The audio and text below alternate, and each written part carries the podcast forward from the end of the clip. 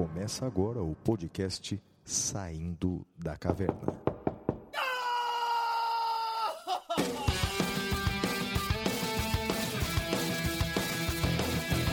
Com Guilherme Madeira, Fala galera, sejam bem-vindos, sejam bem-vindas.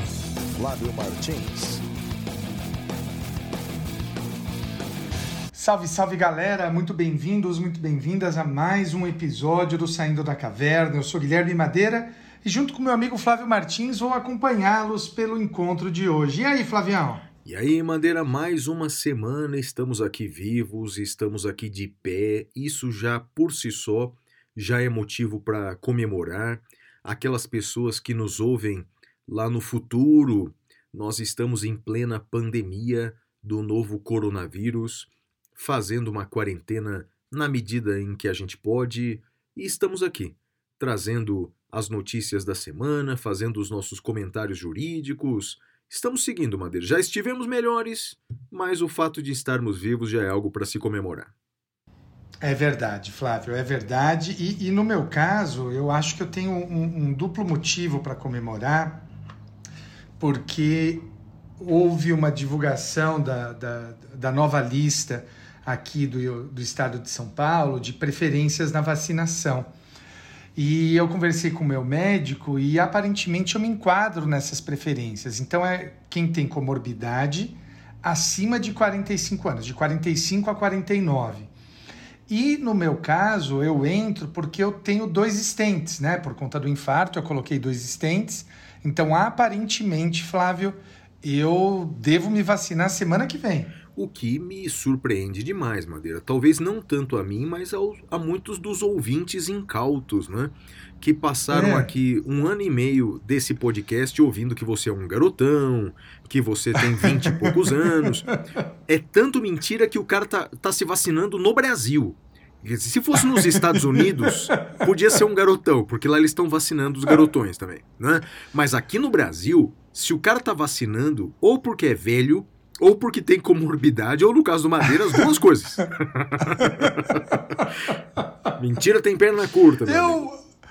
Digo eu isso, digam de- isso com um pouco de inveja, é bem verdade. Eu vou me abster de comentar, porque, enfim, esse é um podcast família. E agora, Flávio, vamos então ao primeiro bloco, que é o Correspondentes da Caverna. Stop, oh yes, wait Correspondentes da Caverna.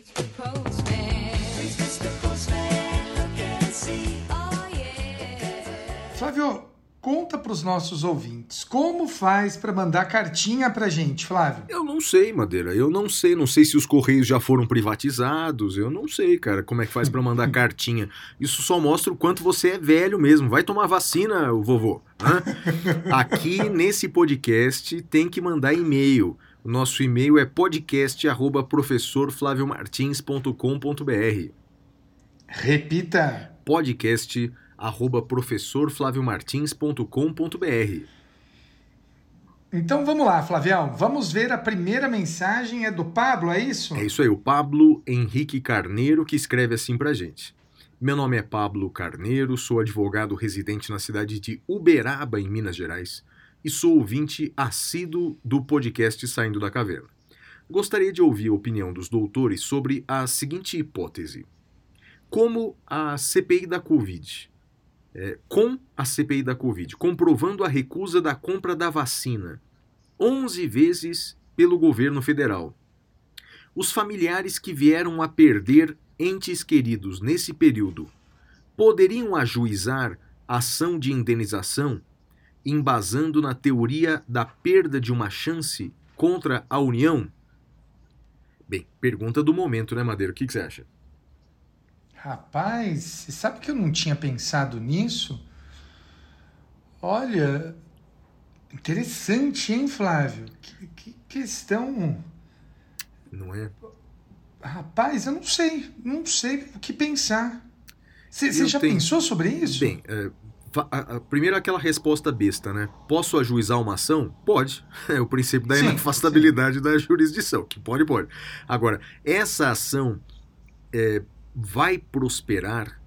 A Madeira, eu, eu tenho sérias dúvidas. Eu creio que essas eh, recusas que foram feitas eh, pelo governo federal, essas recusas, no meu ponto de vista, são juridicamente inexcusáveis, são juridicamente inexcusáveis, portanto, houve eh, uma falha eh, terrível eh, por parte do governo brasileiro, né, que, a começar eh, pelo erro, tinha como principal responsável pela saúde não alguém da área médica, mas um general. Quer dizer, é óbvio, é óbvio que problemas é, ocorreriam. Não que desmereça o general, ele deve ser bom para a guerra, deve ser bom para a logística bélica, mas não para a saúde pública, é óbvio, né?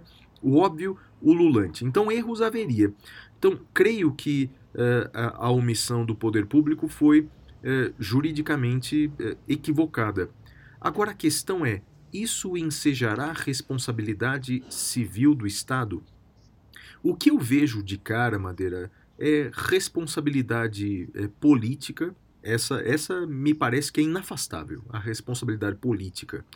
Porque é, o governo federal ainda se pauta, e muita gente concorda, em algumas, é, é, em algumas escusas pseudo-jurídicas que muita gente acreditou.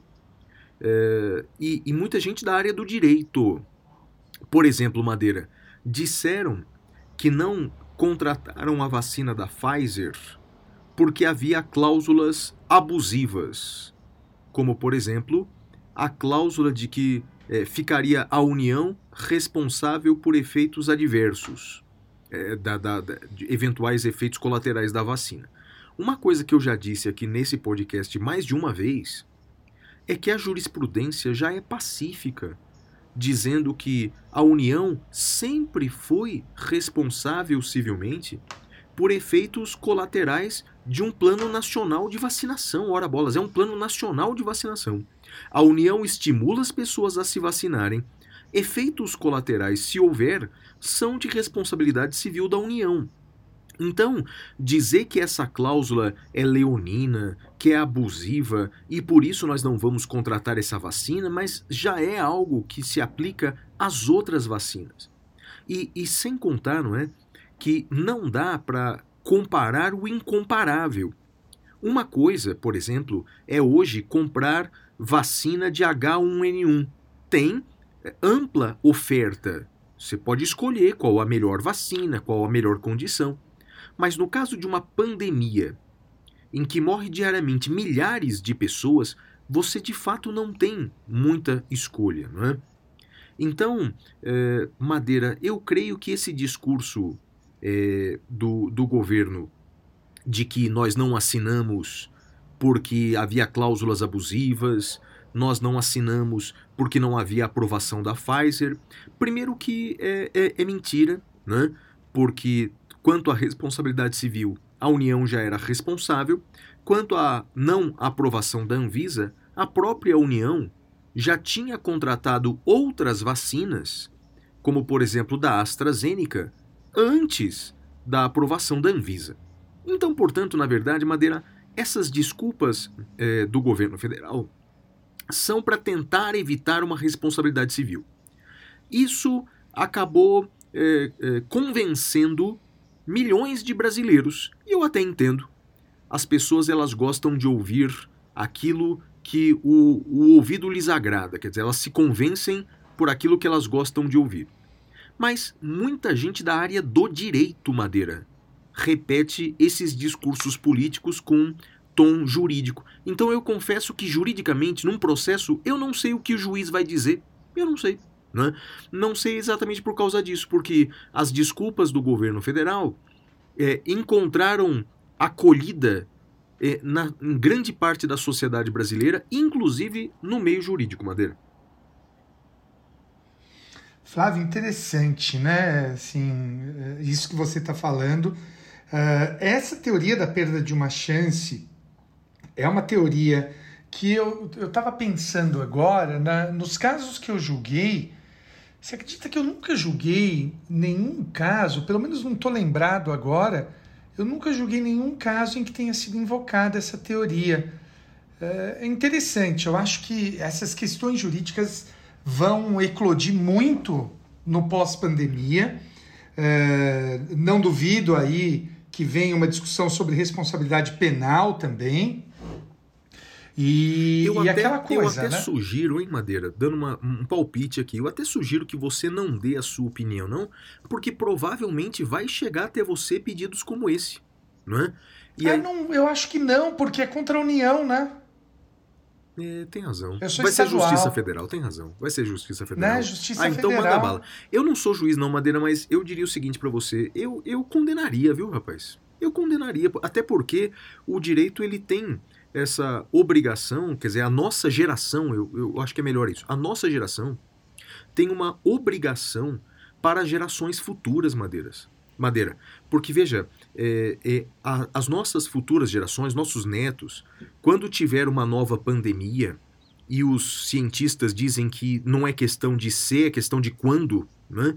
Vai Sim, ter uma nova pandemia, sim. eles têm que aprender com os nossos erros. Nossos netos não podem cometer os mesmos erros do que a gente, Madeira. Porque, meu Deus, não é? Só o que falta fazer tanta coisa errada que a gente fez, não é? Eu acho até, Flávio, que a gente pode pensar em fazer um. Olha, tô, tô pensando aqui em fazer um programa um pouco diferente do que a gente está acostumado e talvez fazer um, um bate-bola com, com diferentes professores para falar do Brasil pós-pandemia, consequências jurídicas, né? Boa ideia. Então, consequências do ponto de vista do direito administrativo, como é a pergunta do Pablo, ah, consequências do ponto de vista do direito penal, acho que interessante, né? Concordo, concordo com você, vale a pena. Vamos só esperar alguns meses, porque eu não sei quando é que termina isso não, viu, Madeira? e ele continua assim, Ai, ó. que tristeza. Ele continua assim, ó. Como dica cultural, se possível, gostaria de indicar o livro Fragmentados e sua continuação Desintegrados, do autor Neil Schusterman. Uma distopia muito inteligente, onde o autor descreve uma sociedade hipotética pós-guerra entre os exércitos pró-vida e pró-escolha que discutiam temas como o aborto. Após essa guerra, surge uma lei onde o aborto é totalmente proibido. Contudo, os adolescentes entre 12 ou 14 até os 18 anos, que eram de difícil convivência, poderiam ser doados pelos pais para o governo e ficariam sendo bem tratados por alguns meses em centros específicos para depois serem mortos em mesas de cirurgia e seus órgãos seriam doados. Com essa Uau, lei. Além da discussão do aborto, o governo resolveu a falta de órgãos para doações. Olha que coisa, hein? Sou muito fã dos senhores da didática de fácil compreensão, mesmo quando falam de temas complexos. Parabéns. Grande abraço desse fã e ouvinte que lhes escreve. Essa, essa foi a mensagem do Pablo Carneiro Madeira. Muito legal, muito legal. Não conheço esse livro, vou, vou colocar na minha lista. Interessante, hein? A próxima mensagem é do Acácio Calegari, que escreve assim: olha. Após muito adiar, venho escrever meu primeiro e-mail, muito embora tenha vontade de escrever desde o início do SDC, é, que ainda era saindo da caverna, mas ainda é saindo da caverna. Madeira que veio com essa sigla aí. É, me chamo Acácio Calegari, tenho 29 anos, sou advogado com formação em São Paulo na FMU. Eu os conheci mais ou menos em 2015, quando concluí a graduação e iniciei os meus estudos para a prova da OAB. Tive o privilégio de ter aula com vocês pessoalmente e também no aclamado Dia D, que particularmente acho o evento jurídico da graduação tamanha importância e sucesso. É, lembro, lembro-me das histórias hilárias do Madeira com a Gisele, deixo a cargo dele querer explicar, e também das paródias do Flávio que me ajudaram a gravar as matérias. Madeira, que história é essa de Gisele? Não conheço.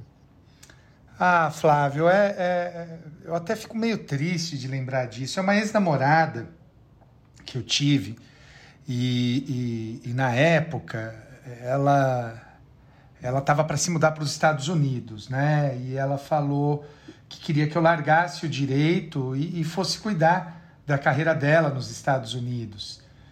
E, e eu falei que a gente teve uma discussão, porque eu falei, olha, eu não, não aceito isso, você não, não me acha inteligente, você só tá comigo pela minha beleza, pelo meu corpo.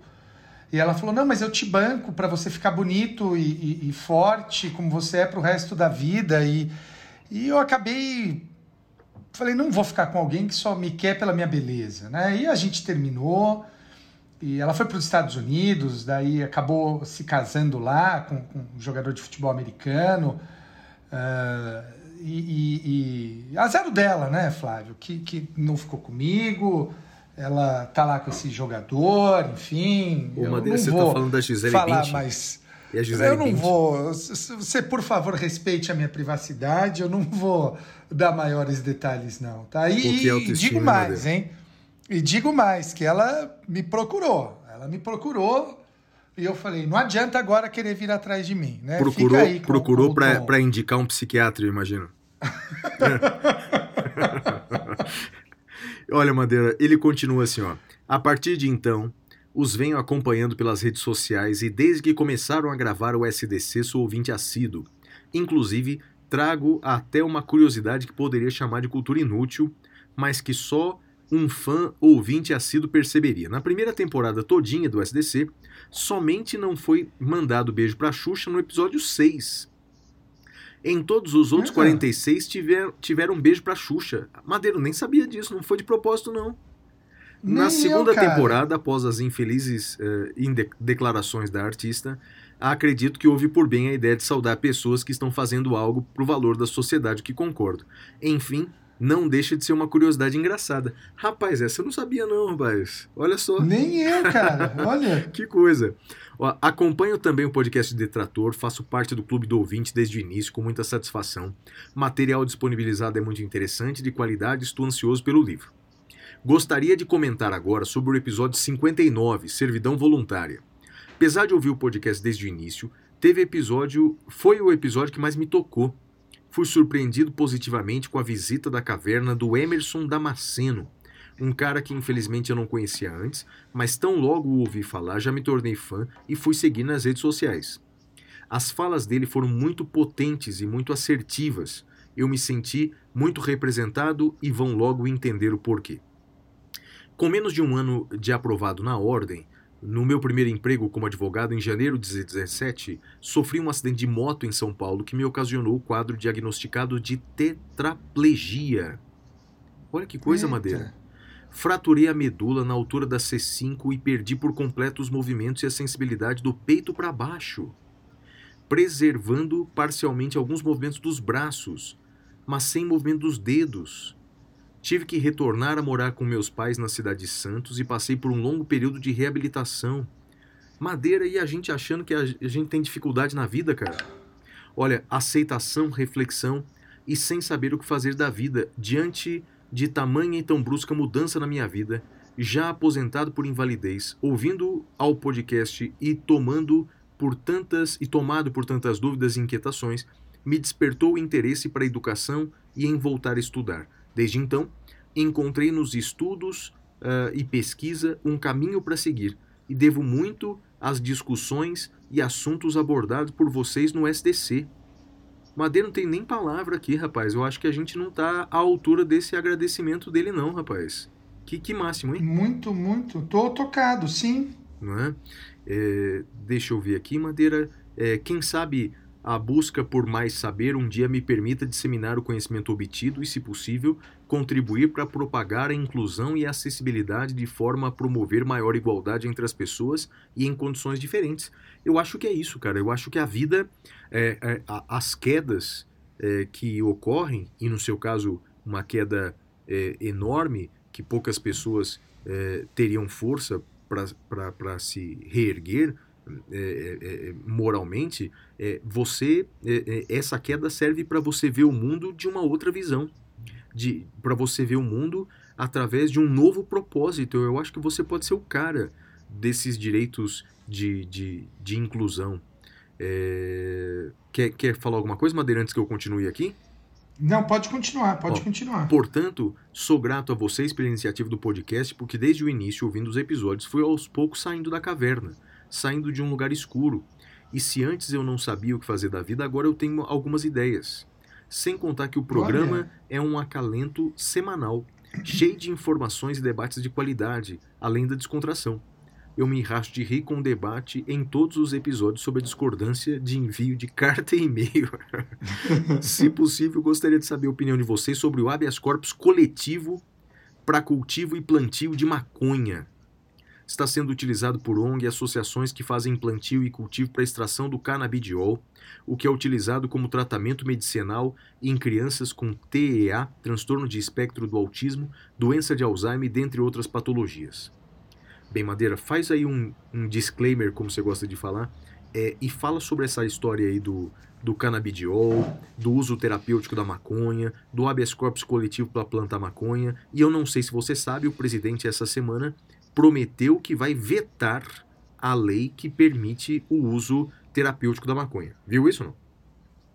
Flávio, eu vi e eu, eu confesso que é um tema difícil para eu falar com, com a minha tradicional isenção, porque tenho pessoas próximas que usam uh, canabidiol, importam o remédio, com, evidentemente com autorização médica. E, e assim, a, a, meu ver, com, com todo respeito, tem que ser muito ignorante, muito ignorante para fazer um, falar um, um, um troço desse, sabe? É uma coisa da ciência, usada aí em muitos lugares do mundo, com, com para esses tratamentos com, de dor, né? de, de, eh, dessas doenças, fibromialgia, por exemplo, ajuda muito uma série de pacientes. Se eu não me engano, um dos generais que fazia parte do, do governo uh, do presidente uh, pediu que fosse aprovado isso. Eu, eu, posso estar enganado, mas acho que teve um dos generais, eu não lembro exatamente o nome, é tanto general nesse governo, mas é, é um general que também tem algum tipo de deficiência, eu não, não me lembro exatamente quem, eu estou até com a imagem dele na minha cabeça, mas eu não, não, não me lembro o nome. Então, sim, é, é, é lamentável, né? É, é, a idade das trevas mesmo que, que a gente vive. E sobre, e sobre o uso de habeas corpus, seja o habeas corpus individual, seja o habeas corpus coletivo, para permitir o plantio da maconha para fins terapêuticos. O que, que, você acha, Madeira? Eu sou a favor, já adianto. Já dou spoiler da minha opinião, eu sou a favor. Primeiro, quanto ao habeas corpus individual, não tenho dúvida. Não tenho dúvida. Né? É um habeas corpus preventivo, para evitar Sim. uma prisão pela, por essa prática. E me parece que a jurisprudência meio que já acolheu essa possibilidade, né? Do habeas corpus individual. No caso do habeas corpus coletivo, aí é mais, é, é mais delicado, né? É mais delicado porque é, o habeas corpus coletivo, ele não, não pode, no meu ponto de vista, ele não pode ser impetrado em favor de toda a sociedade brasileira. Uma das características do habeas corpus coletivo é que ele precisa de impetrantes determinados ou determináveis. Né?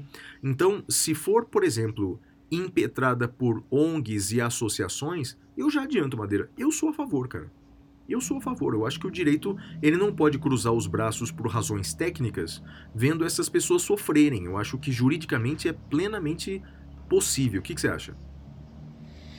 Eu acho possível também, porque são pessoas identificáveis, né? São as pessoas que estão diagnosticadas, situação, né? é óbvio. Diagnosticadas. Diagnosticadas. É, é óbvio que não é é, é, aquele problema, né? O pessoal acha que isso vai fazer com que as pessoas fiquem fumando maconha por aí. Não é isso, né? É. Tem que ser muito ignorante para achar isso. Não é isso. Nós estamos falando de pessoas com, com, com doenças graves, pessoas com dores severas e que podem ter o auxílio dessa medicação. É. Você tem que ser muito cruel para botar sua ideologia na frente é. disso, é. do ser humano né? Olha, eu vou me abster de falar é, mais, eu, eu, eu vou perder eu, a linha. Eu diria o seguinte, quer dizer, querer tratar igualmente os tão desiguais não é só ferir a igualdade, não, a igualdade material, é estupidez mesmo, é estupidez mesmo. Né?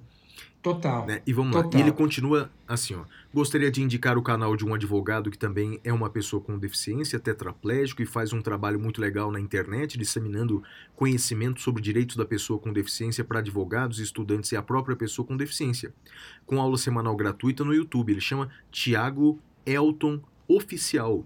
E no Instagram, Tiago Elton. Esse Elton é com H. Aí o Tiago também é com H. Então, Tiago Elton.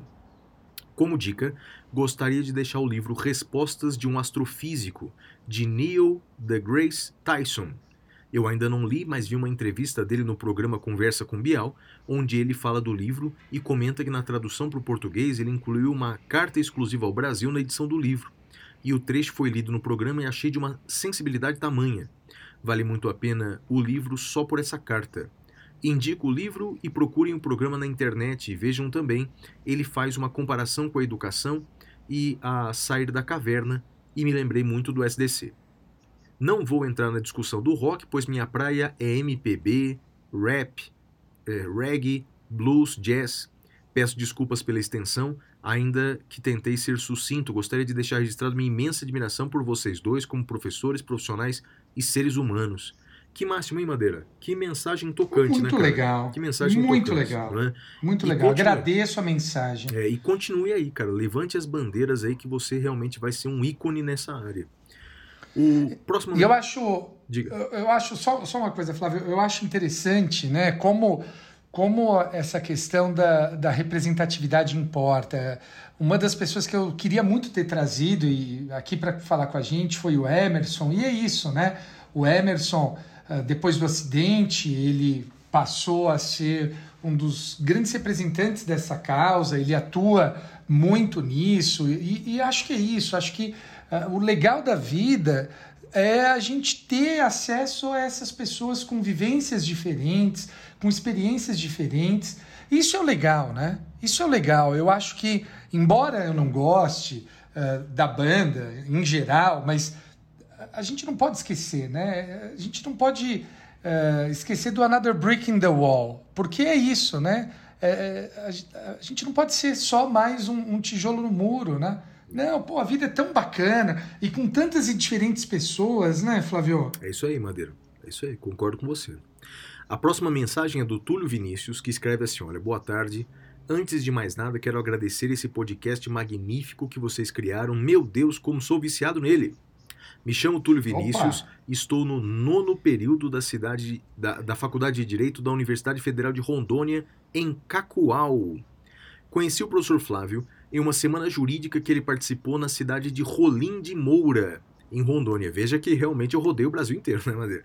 Depois daquele dia e daquela palestra excelente a respeito de temas que eu nem sequer tinha conhecimento, como constitucionalismo abusivo, resolvi seguir vocês dois nas redes sociais. Olha que legal, né, Madeira? Eu, eu já tive em Rolim de Moura, adorei a acolhida, fui muito bem acolhido. Já tive também em Cacoal. Aliás, é, é, almocei num restaurante de Cacoal extraordinário, cara. Extra- recomendo muito. Conhecer o Brasil vale muito a pena. E ele continua: Hoje olho para você, pra, hoje olho é, e vejo que tomei a decisão correta, pois graças a isso pude conhecer o podcast e o professor Madeira, o Dr. Woods. Tenho que dizer que fiquei empolgado quando meus professores e o chefe de departamento de direito falaram que o professor Madeira iria participar da nossa semana jurídica, que por sinal ocorrerá nesse mês. Mas eu estava aqui só no Dr. Wood, aqui na linha da, na minha universidade, caracas. Claro que será online devido a questões de pandemia, mas só de ter a presença dele já fiquei feliz. Que legal, Madeira. Então você vai dar a palestra pro pessoal de Cacoal? Vou, vai ser muito legal, estou muito ansioso, Flávio. Não sei se o Flávio poderia participar, pois é um professor disputado, com certeza com a agenda apertada, mas caso esteja livre por volta do dia 23 e também seja do seu interesse, peço que o Madeira o con- convença de participar. Mas é, é Instagram, Madeira? O que, que é? Rapaz, eu não lembro agora, eu acho que. Ah, Flávio, não me faz essas perguntas difíceis. É, é. Mas a gente vai ter. Ah, Madeira. Eu- eu mas a gente é vai fazer. Zoom, Peraí, a né? gente vai fazer um curso nosso, né? A gente não falou disso, cara. Fala aí É pra- verdade. né? Fala pra galera, olha, pra quem quiser, pessoal, dia 29 de maio, a gente vai fazer um curso, um curso ao vivo, eu e o Madeira, sobre provas no processo penal, dia 29, sábado de manhã. Não é, Madeira? Repita, repita. Então, sábado, dia 29 de manhã, vamos dar um curso ao vivo na internet é, é, sobre provas no processo penal, aspectos processuais penais e aspectos constitucionais.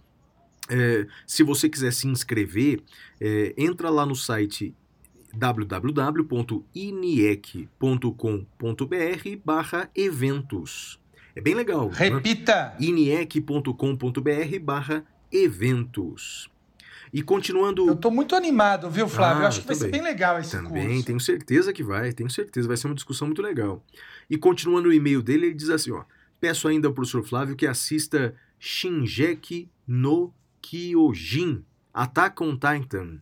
É, a obra é muito boa, apesar de não ter gostado muito do seu final. A série Ô, ô, é uma explosão de final, sentimento, não. além de discutir temas sociais em algum grau. Onde é que assiste isso, Madeira? Netflix? Não, rapaz, você tem que ou assinar um, um, um, um, aplicativo aí que é só de, de anime. Hum. É, você pode ver também gratuito lá, mas aí tem que assistir propaganda. Ou é, aí o pessoal que, que não, não faz isso tem os meios alternativos, né? Que eu não sei exatamente como são. Entendi. Por fim, quero agradecer mais uma vez por disponibilizar um conteúdo de tão boa qualidade e ainda de graça para a população. A forma de você, que vocês debatem, discutem, discordam deve ser um exemplo para todos nós, pois acredito que uma conversa civilizada e divertida é uma das melhores coisas que a democracia pode nos proporcionar. Então fiquem com Deus, continue com um ótimo trabalho. PS, no aguardo do dia em que a Xuxa vai mandar um abraço para vocês. Guilherme Madeira de pochete caminhando deve ser algo engraçado. Primeiro que deve ser mesmo, né? É, segundo que se a gente passou um ano mandando beijo pra Xuxa, ela nunca respondeu a gente, imagine agora que a gente nem toca no, no nome dela. Próxima mensagem é da Karina Diniz. Olá, professores, meu nome é Karina, sou ouvinte antiga de vocês. Tive que escrever essa semana pois estava assistindo a terceira temporada de The Sinner. E um dos episódios me fez lembrar do professor Madeira. O personagem diz aquela Hum. famosa frase de Nietzsche: quando se olha muito, pro- muito tempo para um abismo, o abismo olha para você. Já assistiu The Sinner, Madeira? Muito legal, cara. Eu gostei. Não vi, cara. Do que, que se Ah, é trata? legal. É uma série é, de é, policial, de investigação de crime. É, é, o, o ator principal é aquele Bill Pullman, que eu acho um cara bacana, um cara legal. Né? Eu gosto Também dele. gosto. É é legal essa série, eu gostei. Adoro a forma como. Você sabe que você deveria me dar os parabéns agora, viu, Flávio? Por quê? Porque eu, eu, eu resisti bravamente a fazer um trocadilho infame com o sobrenome do ator, né? É, não entendi por quê. Bill Pullman, Pam Pullman. Ah, né? que absurdo. Que coisa deprimente, meu Deus. Deus me livre. Meu Deus me livre. Adoro a forma como o podcast aproxima nós, ouvintes de vocês, detentores de notável saber jurídico. Se bem que hoje em dia essa expressão notável saber jurídico está tão relativizada, Madeira. Ah, Né? Sou assistente judiciária do Tribunal de Justiça de São Paulo, mas ainda estudo para concursos maiores e por isso é muito bom saber que dá para conciliar conhecimento inútil com uma carreira de sucesso, principalmente depois de ver uma, que o Madeira gosta de Zumbilândia de férias Opa! com ex. Opa! Que loucura. Confesso que me aproximo mais das dicas culturais dele do que do Flávio. Nerd por excelência. Toma! É, pois é. Toma! Agradeço. É, é porque ela é, é, é- tá vinculada ao mesmo tribunal que você. É isso aqui. né? Agradeço por terem me feito companhia desde o início da pandemia e não vejo a hora de ganhar o livro de constitucional após a 12ª contribuição de apoiadora. Um abraço aí pra Karina, muito legal, né, Madeira? Muito legal, muito legal. E parabéns pelo seu bom gosto, Karina. A última mensagem aqui, Madeira, última mensagem. Olá, queridos professores. Eh, em primeiro lugar, gostaria de parabenizá-los agradecê-los pelo grande trabalho com os podcasts. Tenho sido assíduo ouvinte de ambos e tanto eh, gostei que me tornei eh, o, o membro lá do Clube do Ouvinte. Informação na palma da mão se tem a todo, a rodo hoje em dia, mas informação de qualidade é outros 500, como diria meu avô. Meu nome é Gabriel, sou da cidade de Quatá, perto de Presidente Prudente Marília. Me formei em Direito pela USP de Ribeirão Preto em 2018, mas até agora, é, mas até pouco tempo atrás, me dedicava a uma dupla sertaneja. Olha isso, cara, que legal, não é? Que legal. Sempre tive a ideia de prestar concursos e fui e até fui aprovado em um para escrevente técnico do- de São Paulo, mas as, a, a milhas de, de ter alguma chance de nomeação. Todavia, na busca do sonho da carreira artística, descuidei dos estudos. No começo desse ano, a dupla acabou e no fim das contas nem OAB tirei ainda. Mas enquanto há vida há esperanças. É, estou já engajado em um programa de estudos para recuperar o tempo perdido e, se Deus quiser, logo Boa. estarei engrossando as fileiras dos nobres servidores é, desse, desse país.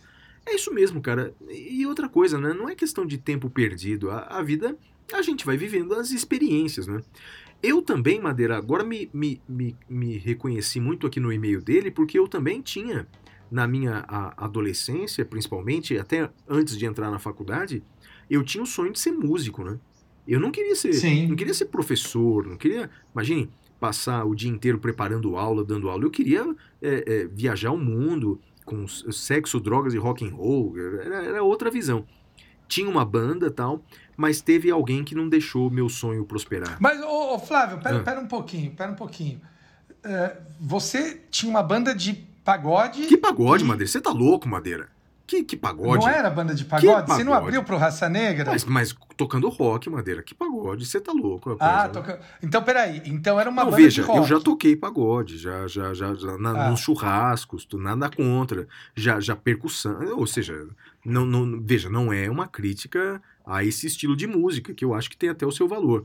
É, não, mas a minha banda era a banda de rock, pop rock, na verdade. Não, tá. Então, rock, ok. Agora, a segunda pergunta. E o resto? Você tinha drogas e, e sexo? Não. Ah, não, Madeira, eu era nerd, não tinha nem drogas nem sexo, tinha rock and roll. Mas eu Então não esperava que as drogas e o nada, sexo viessem depois, né? Com a fama, né? Mas não vieram, não. Mas o. o, o- bem, bem, não vamos, vamos mudar de assunto. O fato é que é, esse meu sonho de, de, de, de, de, de ser um roqueiro de sucesso, ele, ele foi obstado porque alguém não permitiu que a minha banda seguisse adiante, Madeira. Alguém não permitiu. Quem não permitiu? O público. O público não, não foi a favor. Ingrato. É, o público não foi a favor. Eu não- nunca fui muito bom, não, confesso. É, e ele continua assim, ó. Além disso, escrevo com uma nobre segunda intenção. No início do ano passado, com vistas a uma parceria de agenciamento musical, me mudei para longe de São Paulo para buscar novos horizontes na carreira da música. E isso fez com que me afastasse eh, da minha hoje, infelizmente, ex-namorada. Ela Opa! terminou comigo no fim de 2020, com a justificativa da distância, mais do que compreensível. Escolhi seguir o que parecia ser a grande oportunidade para minha carreira artística e acabei, pela via transversa, com- comprometendo meu relacionamento. Foi ela, inclusive, que me apresentou o SDC. Fiquei solteiro e desempregado, mas a vida que segue, como diria o Madeira. Olha, ela é a Isabela da cidade de Ibitinga. É, digam que, caso o coração dela amoleça um pouquinho algum dia, certamente estarei desejoso de uma reconciliação. Eu queria dizer o Opa! seguinte, Isabela. Isabela, ele é o homem da sua vida.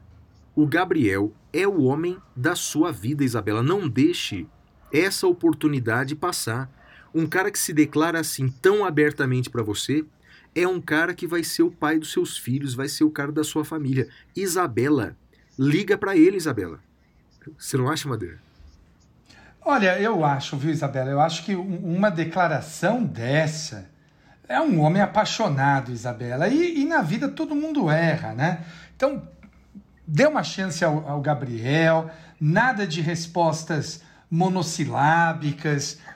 Tem uma conversa sincera com ele, né? Põe para fora toda a raiva que você, você sentiu e deve estar sentindo ainda. Então, dá uma chance e, e ouça essa parte. Flávio, não sei se você pode fazer isso, mas eu, eu colocaria Blitz ao fundo. Estou a dois passos do paraíso. né? Uma boa, uma boa. E eu queria Não é- dizer é e um, um conselho pro Gabriel, viu? O Gabriel, aproveita o seu dom artístico e faça uma música pra Isabela, rapaz. Faça uma coisa específica pra ela, né? Já, já, já houve na história casos assim. Me vem à cabeça, por exemplo, aquela música Dona do, do, do Hit Valens. Você lembra, Bandeira? Opa, o dia, que a, o, o dia que a música morreu, ah, né? exato. Então, Você conhece é, essa ah, conheço. conhece essa o cara frase, morreu né? junto Sacou, com outros né? músicos, sim. É, Isso, e daí o Don McLean fez a música uh, American Pie, né? Sim. E, e, e, e, e aquela música eu me lembro bem, né? É, I had a girl, Donna was your name. E aí o refrão é Oh, Donna, oh, Donna. Ó, se um cara fizesse uma música dessa pra mim, eu dava pra ele, cara.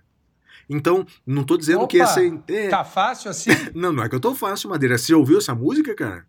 Não, Ouvi, estamos ouvi, falando de ouvi. Hit Valens, cara. Amolece o coração da gente.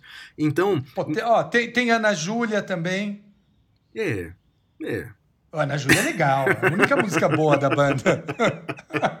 É nessa briga entre, entre o rapaz aí, o chorão, eu sou mais o chorão. O, o- tem, tem também aquela Carla da, da- do LS Jack, lembra? Meu Deus, Madeira. Eu tô falando de lembra? Valens, né?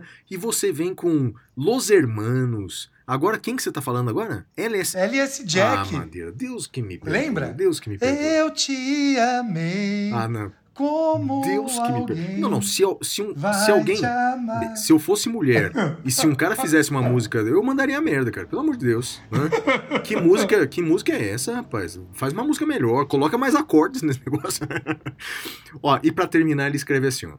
Para não fugir da tradição, gostaria de fazer duas dicas culturais. O livro Intermitências da Morte, de José Saramago, fantástica obra que não fica devendo nada para os livros mainstream do autor. Cara, eu não, eu não li esse livro não, mas eu conheço a história, é, tá na minha lista, Madeira. É um dia em que a morte não existe mais, cara, é muito legal. A ideia é genial. Já leu? Não li, não li, Flávio. É, não, diz que é muito legal. E o podcast Inédita Pamonha, em que o brilhante professor Clóvis de, Barros Filho faz semanalmente reflexões sobre a vida. Rapaz, vou seguir também, também não conheço. Inédita Pamonha, conhece? Esse eu não conhecia. Eu adoro o, o professor Clóvis de Barros Filho, né? Um dos grandes professores do, do Brasil e é, vou, vou seguir, né? De Pamonha, Não, adorei. E aí, e aí vou dar uma última mensagem para Isabela.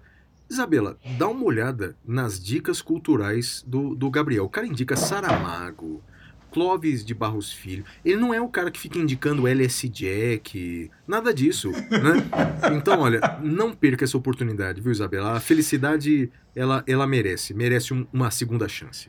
É isso, Madeira, essas foram as mensagens de hoje, cara.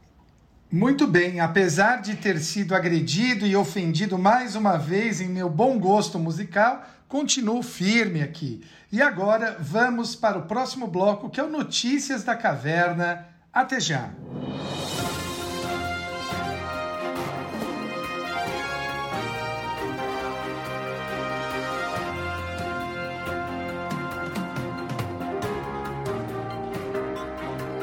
Notícias da Caverna. Bem, Madeira, a primeira notícia da caverna é que é importantíssima. Mudou a Constituição brasileira essa semana, Madeira. Mudou a Breaking Constituição. news. Breaking news total, urgente. Mudou a Constituição. Isso porque, Madeira, contrariando totalmente a minha previsão, totalmente, eu mordi a minha língua. Acho que você também, porque eu me lembro que quando eu falei dessa notícia, você concordou comigo. É, mas o fato é que eu com certeza errei minha previsão. E o presidente Jair Bolsonaro fez um decreto incorporando no direito brasileiro a Convenção Interamericana contra o Racismo, Discriminação Racial e Formas Correlatas de Intolerância. E como, Eita. e como essa convenção, Madeira, ela foi aprovada pelo Congresso nos termos do artigo 5º, parágrafo 3 ou seja, eh, nas duas casas em dois turnos e por três quintos dos seus membros, essa convenção entra no direito brasileiro com força de norma constitucional. É Constituição, mudou a Constituição. E aí, Madeira, esse vai ser o tema principal do podcast O Detrator de segunda-feira, vou contar detalhes. Mas aqui eu quero adiantar duas grandes mudanças no meu ponto de vista. E, e no meu ponto de vista, dois grandes avanços. Primeiro, é que se nós não tínhamos antes no Brasil uma definição legal de discurso de ódio, agora nós temos, Madeira, uma definição de Hum. discurso de ódio que está na convenção e, por consequência, está na nossa Constituição. Olha que segurança jurídica. Então agora a gente tem uma definição do que é intolerância.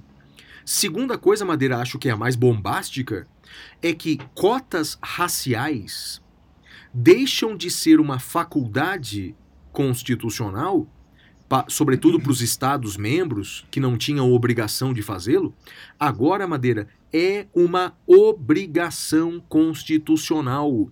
Sistema de cotas raciais passa a ser uma obrigação do Estado. E o que, que me chamou demais a atenção, Madeira? Por que, que me surpreendeu? Porque o presidente Bolsonaro sempre foi contra as cotas raciais. Eu pesquisei é, hoje, na verdade ontem, uma entrevista que ele deu enquanto candidato, em que ele disse que cotas raciais era vitimismo, era mimimi. E em três anos, muda... Madeira, bem, ele até indicou como presidente da Fundação Palmares uma pessoa que é contra cotas raciais. Então o presidente da República parece ter mudado radicalmente de ideia, porque tornou as cotas raciais obrigatórias.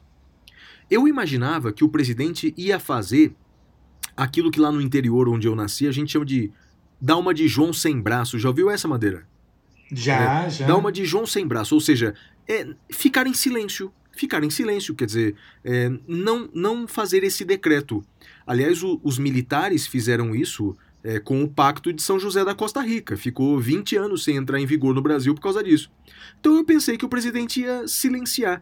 Mas parece que não. Parece que ele mudou de ideia e agora as cotas raciais são obrigação do Estado, Madeira. Que coisa, Flávio. Ah, mordi Será minha que... língua. Mordi minha língua. É, que, que coisa, que coisa. Bom, é, a, minha, a minha notícia, ela cuida de um tema que eu acho muito interessante, que é a questão do, da cooperação jurídica internacional. Então, vamos imaginar, Flávio, que aconteça o seguinte: a gente tenha uma, uma determinada ah, prova que no Brasil precise de autorização judicial. Então, sei lá, por exemplo, uma quebra de, de algum sigilo. No Brasil, ela precisa de autorização judicial. Agora, fora do, do, do Brasil, vamos supor que num determinado país não haja essa necessidade. A pergunta que se faz é: caso a gente vá precisar dessa prova lá no outro país, a gente vai precisar de autorização judicial ou não? Esse era um tema muito discutido. Tinha gente que entendia o seguinte: não, a gente não pode, evidentemente, exigir que o outro país eh, queira eh, exigir autorização judicial se o outro país não exige. Só que daí tinha gente que dizia o seguinte: não, do outro país não, mas a gente pode exigir no Brasil que seja pedida autorização judicial no Brasil. E o STJ deu uma decisão dizendo: não, não, isso não vai acontecer, segue a lei daquele país e não importa se tem ou não ah, naquele, naquele país, deve seguir a lei daquele país. Naquele país não precisa de autorização, então o pedido não precisa de autorização judicial. É o agravo em recurso especial 701 833 de São Paulo. O relator é o ministro Ribeiro Dantas, de 10 de maio de 2021. Flávio, Muito bom, Madeira. legal esse tema, Muito né? legal, muito novo, né? Muito im- importante e novo, né? A minha notícia é a seguinte, Madeira. É, foi aprovado um projeto na Câmara dos Deputados que reforma o regimento interno da Câmara dos Deputados, dificultando a ação da minoria legislativa. E aí, Madeira, o meu comentário é o seguinte, não é? É, é, é, é comum no mundo afora que a maioria legislativa, quando se instala, tenta dificultar o trabalho das minorias legislativas. Só que o meu alerta para essa maioria legislativa é o seguinte: primeiro, que é, é possível, eu defendo a inconstitucionalidade dessa medida. Eu defendo a inconstitucionalidade dessa medida, porque, no meu entender, é um retrocesso democrático, portanto, fere a democracia, fere o direito das minorias, no meu ponto de vista. Então, primeiro, sob o ponto de vista jurídico, eu entendo ser inconstitucional. Segundo, sob o ponto de vista político, me parece ser uma burrice imensa, porque, na verdade, com essa visão imediatista Ah, vamos dificultar, dificultar o trabalho da oposição. Vamos dificultar o trabalho da minoria legislativa. Meu Deus do céu, a história mostra que se hoje você é maioria, amanhã você é minoria. Vou dar um exemplo. Quando o presidente da República era o Fernando Henrique, tinha maioria no Congresso, Congresso Nacional teve, entre aspas, uma brilhante ideia. Vamos romper com a tradição brasileira e vamos prever aqui a reeleição para presidente da República. Vamos criar a reeleição para presidente da República, já que Fernando Henrique está bem nas pesquisas, e tinha, tinha motivo para isso, quer dizer, o plano real, um plano econômico que deu certo, estamos com ele até hoje e tal. Mas o, vamos criar a reeleição, porque assim a gente reelege Fernando Henrique. E deu certo. Reelegeu Fernando Henrique. Mas uh, a vida é uma roda gigante, não é? Um dia você está em cima, um dia está embaixo. Depois do segundo mandato do Fernando Henrique, veio, é, foi eleita a oposição. A oposição, que era minoria, se tornou maioria e ficou quase duas décadas no poder. Então, não mude a Constituição, não mude a lei, só porque você agora é maioria, porque amanhã, o dia seguinte, eu diria que essa lei é como cuspir para cima. Uma hora isso vai cair, Madeira. Que, que triste isso, cara, que triste. Flávio, você sabe que eu concordo com você, mas você sabe que ouvindo você falar agora, eu me lembrei de uma música, né? Você falou uh, quem perdeu pode ganhar, né? Uh, você lembra da, de uma música que fala isso, Flávio? Não, Madeira, e eu acho que vou, vou, vou me alegrar por não lembrar, viu? Uma música do Paulo Ricardo. Ah, meu Deus do céu. E quem perdeu pode ganhar. Oh, oh. Não? Cara, o refrão, o refrão. Cara, cara o fato O- de o você se, o, cara, o fato de você ter se tornado juiz pra mim é uma incógnita, cara. Uma incógnita. não tinha psicotécnico naquela época, não é possível, cara. Flávio, ah, o, o- refrão fala assim: Eu sei que eu, ah, eu queria estar contigo, mas sei que não, sei que não é permitido. Talvez se nós, se nós tivéssemos ouvido ah, e ouvido a voz desse desconhecido, o amor. Ô, Que coisa, Bonito, que canastrão do cara. Ai, meu Deus. Vamos lá, Madeira, fala a próxima notícia. Fala a próxima notícia que eu acho que a gente vai discordar, hein? Vamos lá. Eu. Rapaz, eu acho que. Não sei, olha. A próxima notícia ah, é uma decisão que foi tomada no inquérito 4846, relatora ministra Rosa Weber, que é sobre mandato cruzado. Então, o que, que acontece? O que, que é mandato cruzado? O sujeito numa legislatura é deputado federal, na outra ele é senador. E vice-versa, né? Ele é senador em uma, na próxima, deputado federal. Vamos supor que esse deputado federal esteja sendo investigado no Supremo, ele se eleja senador. O inquérito dele continua no Supremo ou vai para o primeiro grau? Essa, essa é a discussão. Flávio, o Supremo Tribunal Federal eh, tinha entendido lá atrás, na questão de ordem na ação penal 937, que não poderia eh, continuar o inquérito ou o processo lá, uma vez cessado o mandato. Só que agora o Supremo muda de opinião, de posição, eh, recua desse entendimento, foi tomado pelo plenário do Supremo, foi 8 a 3. eh, vencidos a ministra Rosa Weber, o ministro Roberto Barroso e o ministro Marco Aurélio. Esses ministros que foram vencidos disseram o seguinte: não, deve continuar, eh, deve, perdão, eh, deve ir para o primeiro grau. E a maioria dos ministros falou não, vai ficar aqui. Falaram, seguiram aí a ideia eh, de que não teria sentido haver essa essa essa mudança. Então disseram que em caso de mandato cruzado o processo continua lá. E disseram também que isso só se aplica para as hipóteses eh, de, eh, de deputados e senadores, Flávio, federais. Não se aplica para as hipóteses envolvendo legislação estadual, Flávio. Qual que é a sua visão disso? A minha visão, Madeira, é que isso é um imenso, imenso, um gigantesco de um absurdo. Seguinte, é, onde é que está escrito isso na Constituição? Onde, onde é que está escrito isso, né? Onde é que está escrito? Na verdade, é, o que, que aconteceu? É, o, o Supremo Tribunal Federal, provavelmente com boas intenções, acho até que com, com boas intenções, ele decidiu que é, é, não permanece a competência por prerrogativa de função quando termina o mandato. O processo tem que ir para a primeira instância.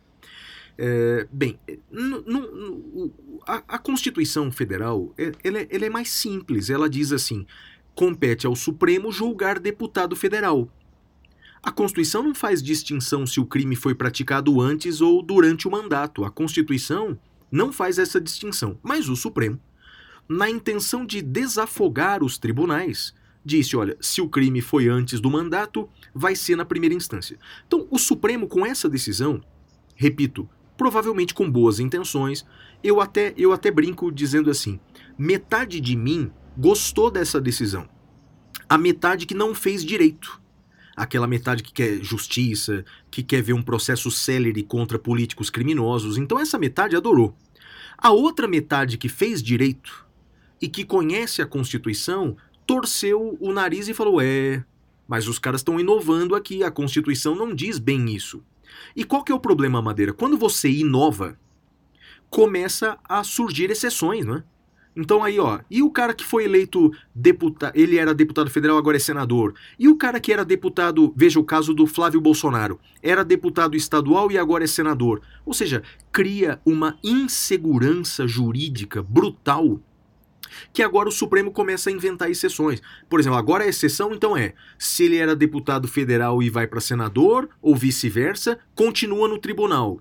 As- nos outros casos, não. Eu pergunto, por que nos outros casos não? Por que no Flávio Bolsonaro não?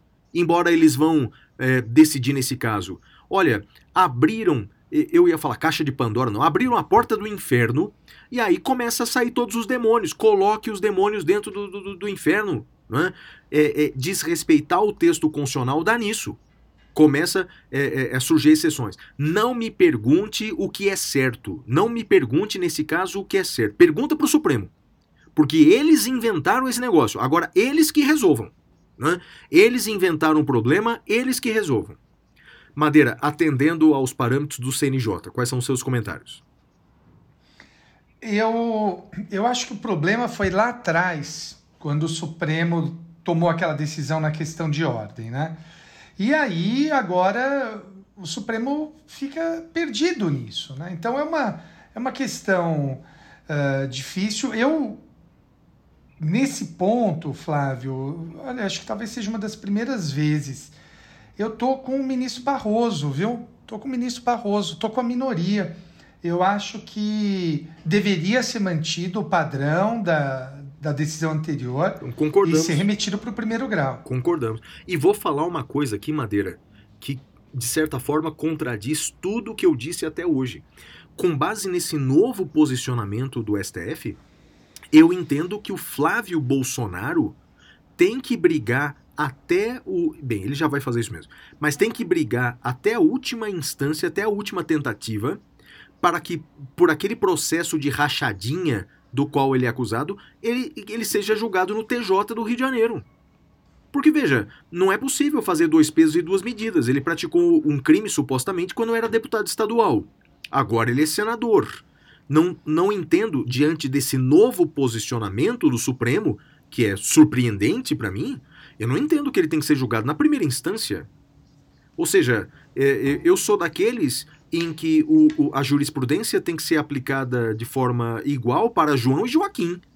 Não pode mudar a jurisprudência quando o réu é João e quando o réu é Joaquim. Você não acha que, com base nesse novo posicionamento, o Flávio Bolsonaro tem o direito de ser julgado do TJ do Rio de Janeiro? Ah, que o Supremo já disse que não se aplicaria para isso, né? Então. Ah, eu sei, mas, mas mas por que não, cara? Só porque é o mesmo tribunal? Estranho, viu, Madeira? Estranho. É. Mas eu concordo com você, viu? Que eu acho que os certos são Rosa Weber, Barroso e Marco Aurélio. Tinha que ir pra primeira instância, cara. E ponto final. Exato. Exato, Flávio. E, e- e só para concluir, né? ah, sim. E só para concluir, Madeira, então não tem mais dúvida alguma o fato do deputado ser reeleito, né? Porque tinha essa dúvida, né? Então ele estava sendo processado por conta do mandato anterior e foi reeleito. Havia dúvida se o processo deveria descer para a primeira instância, já que o mandato era interior, anterior. Agora não tem nenhuma dúvida. Se ele até é eleito senador, o processo continua no Supremo, ainda mais se for reeleito, né? Eu acho, Flávio. É. Eu acho. Mas também não, não, não cravo, não, viu? De maneira. É, deixa o Supremo decidir, né? Deixa, isso. deixa. É melhor. É verdade. É melhor. E, e a minha última notícia, Madeira, eu, quero, eu vou querer ouvir sua opinião. O, o ex-secretário de comunicações, Fábio Weingarten, ele, é, perante, em depoimento na CPI, ele surpreendentemente é, fez declarações muito diferentes daquelas que ele fez uma semana antes para a revista Veja. Então, para a revista Veja, por exemplo, ele disse que exerceu um protagonismo enorme na tentativa da compra das vacinas da Pfizer e perante a CPI ele disse que Pfizer, o que, que é isso? É uma, uma- fábrica de vacinas? então, ou seja, ele, ele mudou muito a versão eh, dele, cu- por exemplo, eh, ele, ele claramente mentiu perante a CPI. A dúvida é a seguinte: cogitou-se naquele momento decretar a prisão em flagrante por falso testemunho. E aí, Madeira, eu queria a sua opinião né, sobre isso. É, politicamente é uma outra história, mas aqui os nossos comentários vão ser é, é, é, jurídicos. Você acha que seria juridicamente possível decretar voz de prisão em flagrante é, ao depoente na CPI por falso testemunho, Madeira? O que, que você acha? Bom, a, a questão do flagrante em, em falso testemunho, por si só, ela já é delicada, né, Flávio? Isso, isso. E Por Essa si discussão só- que eu queria fazer com você. Ela, ela não é uma, uma questão simples. Para o nosso ouvinte entender, eu vou, eu vou chamar a atenção de dois pontos para o nosso ouvinte aqui. O primeiro ponto é o seguinte: como a gente identifica a mentira de um mero esquecimento? Além disso, se a pessoa mente, se, se o juiz da voz de prisão ali, ele já pré-julgou. Já houve o pré-julgamento. Então, a primeira questão, Flávio, que, que me parece importante é estabelecer isso. Afinal de contas, eh, o que é e o que não é a mentira? É uma é questão ah, primeira que a gente tem que ter clara aí em mente. Em segundo lugar, em segundo lugar, que me parece também muito muito importante, consiste em saber o seguinte: será que ah, o fato da pessoa poder se retratar afasta o flagrante? Para o nosso ouvinte entender, se a testemunha mente, a lei é clara em dizer que ela pode se retratar até a sentença. Então, o, que, que muitas vezes, muitas não, algumas vezes o juiz faz?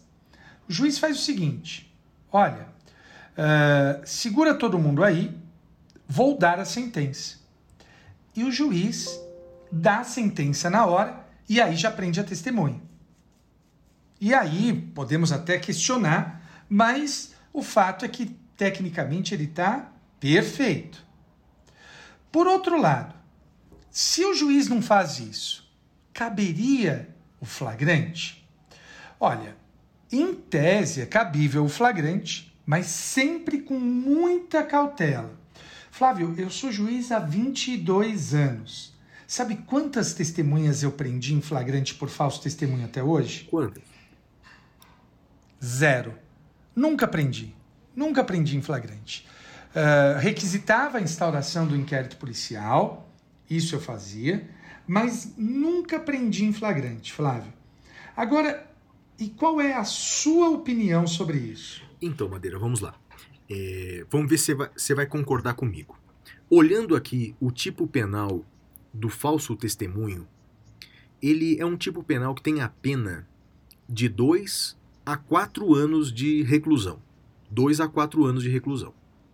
Então, Madeira, eu entendo que, embora tenha dúvidas sobre a, a, a eficácia, sobre isso e sobre a certeza do flagrante, como você alertou, eu entendo que, em princípio, dar a voz de prisão em flagrante, sobretudo para obstar a prática criminosa, bem, eu entendo que tecnicamente é possível.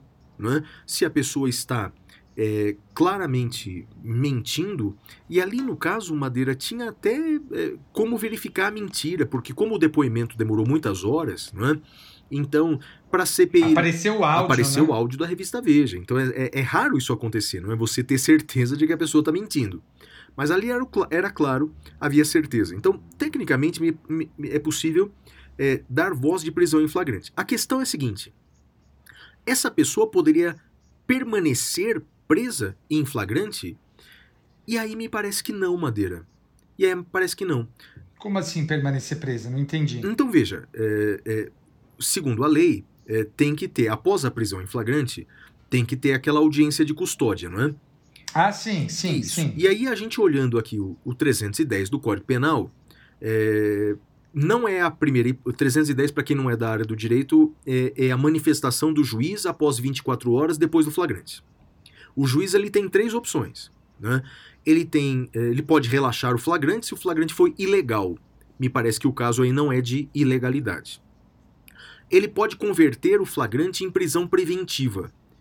E aí me parece que não admite prisão preventiva, não é, Madeira? Por causa da pena. Concorda Por comigo? causa da pena. Sim, sim. Né? tá- Agora entendi o que você está querendo dizer. Isso. Sim, Então- você tem toda a razão. Então não pode converter em prisão preventiva por causa da pena. A pena não ultrapassa quatro anos. Então, moral da história, a única decisão possível ali para o juiz, né, isso 24 horas depois, seria conceder liberdade provisória. Então, ou seja, eu entendo que é possível prender em flagrante por falso testemunho. Ponto número um. Ponto número dois. Esse flagrante não duraria mais do que 24 horas. Essa prisão não Sim, duraria mais do que sim. 24 horas. Não é? É, quer dizer, seria Sim, só um sim. contratempo na vida do sujeito que ficaria algumas horas é, preso em flagrante. Eu acho que depois ele deveria, necessariamente, deveria ser solto. Concordo plenamente, É Flávio. mesmo? Então concordamos, Vai rapaz. É legal. Queria ouvir sua opinião sim, sobre isso. sim. Ah, acho difícil não concordar, né? É. Mas que Porque aquele. não, não, não, não, não tem. Não, dá para decretar preventiva, ele não é reincidente, é- não é Lei é- Maria da Penha, é isso, e a é pena isso. impede, é né? isso, a pena impede. é. E, e aí eu queria fazer um último comentário, que é um comentário político. Eu acho que a CPI fez bem de não prendê-lo, sabe, Madeira? Por, e, politicamente falando. Porque, eh, bem, primeiro que se prendesse em flagrante ia durar algumas horas, quer dizer, ele ia ainda sair com um discurso de vítima. Olha, me prenderam, mas a justiça me soltou. Quer dizer, a justiça soltou porque a lei impede a permanência do flagrante. Soltaria qualquer um, né? Soltaria qualquer um. Qualquer mentiroso seria solto ali. Mas é, politicamente eu achei é, é, inteligente a medida, porque se ele tivesse sido preso em flagrante, nós passaríamos uma semana inteira discutindo a prisão em flagrante. Né? E como o Brasil é hoje, de um, haveria essa bipolarização. Né? Como ele não foi preso, o destaque da sua, do seu depoimento foi aquela carta da Pfizer, que em agosto de 2020 ofereceu milhões de doses para o Brasil e o Brasil ficou dois meses sem sequer responder aquela carta. Eu acho que isso é o mais importante. Não se ele mentiu, se ele não mentiu, se ele foi preso, se ele não foi preso. Eu acho que o que importa do depoimento dele é aquela carta que ele entregou à CPI, mostrando que a, a Pfizer queria vender a, a, a vacina para gente. O Brasil nem respondeu aquela, aquele pedido, né? E depois veio com essa história de cláusulas abusivas, de que o meu signo não permite e qualquer outra coisa parecida, Madeira. Muito bem. Flávio, temos mais alguma notícia? Não. Não, por hoje é só, Madeira. Por hoje é só. Então vamos agora ao tema cavernoso desta semana. Temas cavernosos.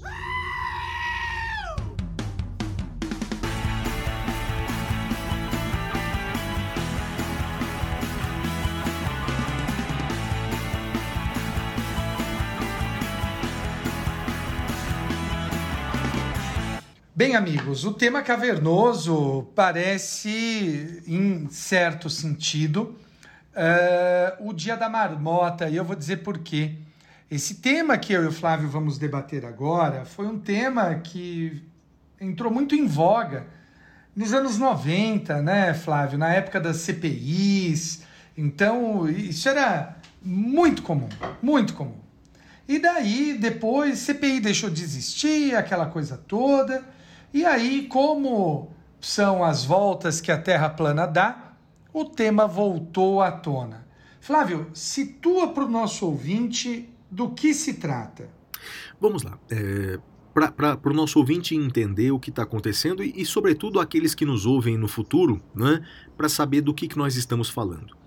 Foi instalada no Senado Federal uma CPI, uma comissão parlamentar de inquérito, para investigar ações e omissões do Estado durante a pandemia do novo coronavírus. Primeiro que a instalação da CPI já foi motivo de polêmica, não é? Porque aconteceu o seguinte: houve a assinatura do mínimo constitucional de senadores, de um terço de senadores, eh, e o presidente do Senado se recusou a instalar a CPI. Isso fez com que alguns senadores impetrassem mandado de segurança junto ao Supremo e o Supremo, reiterando a jurisprudência, mandou instalar a CPI. Lembra disso, Madeira?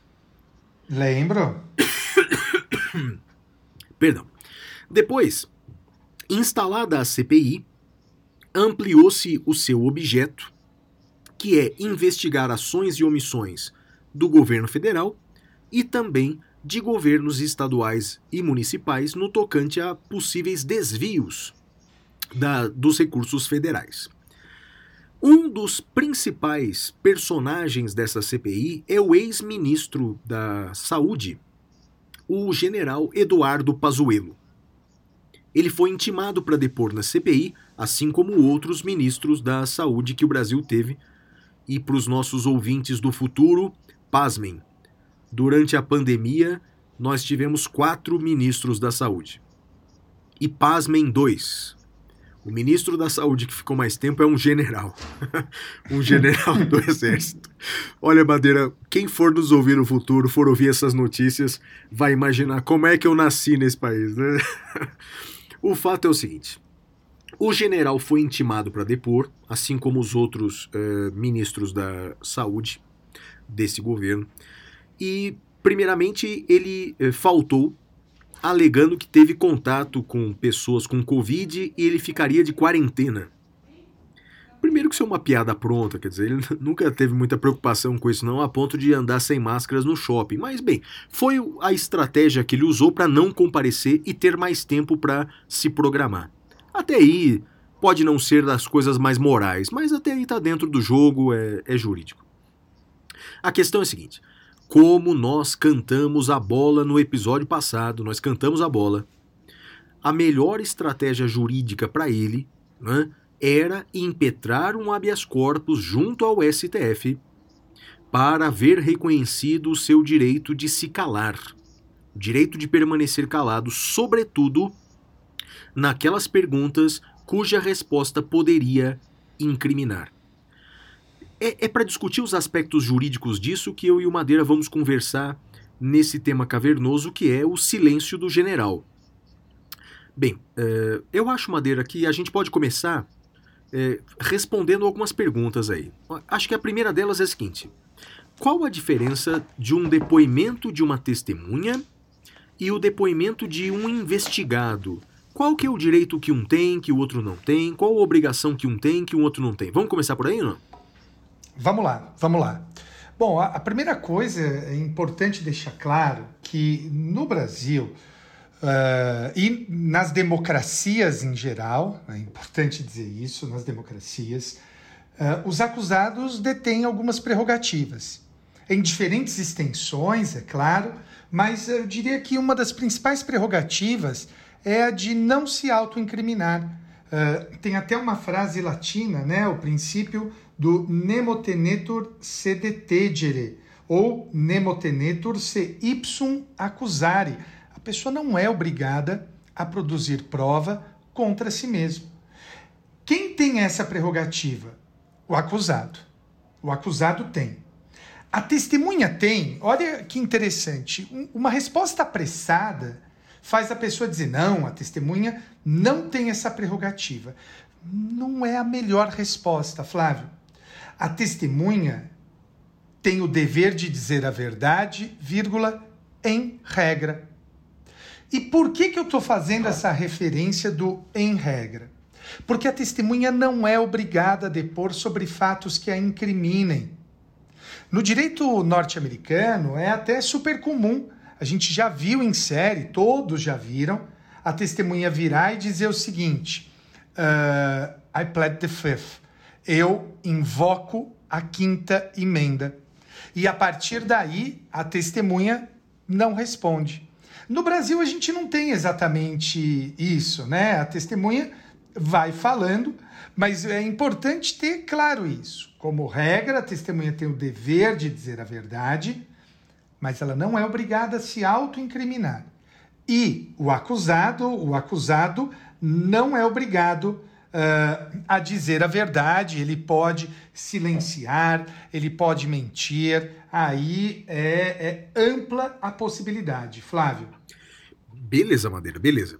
Eu acrescentaria o fato de que testemunhas no Brasil podem ser conduzidas coercitivamente, acusados ou investigados não. Não é? é a Isso, atual jurisprudência do isso. Supremo, não é?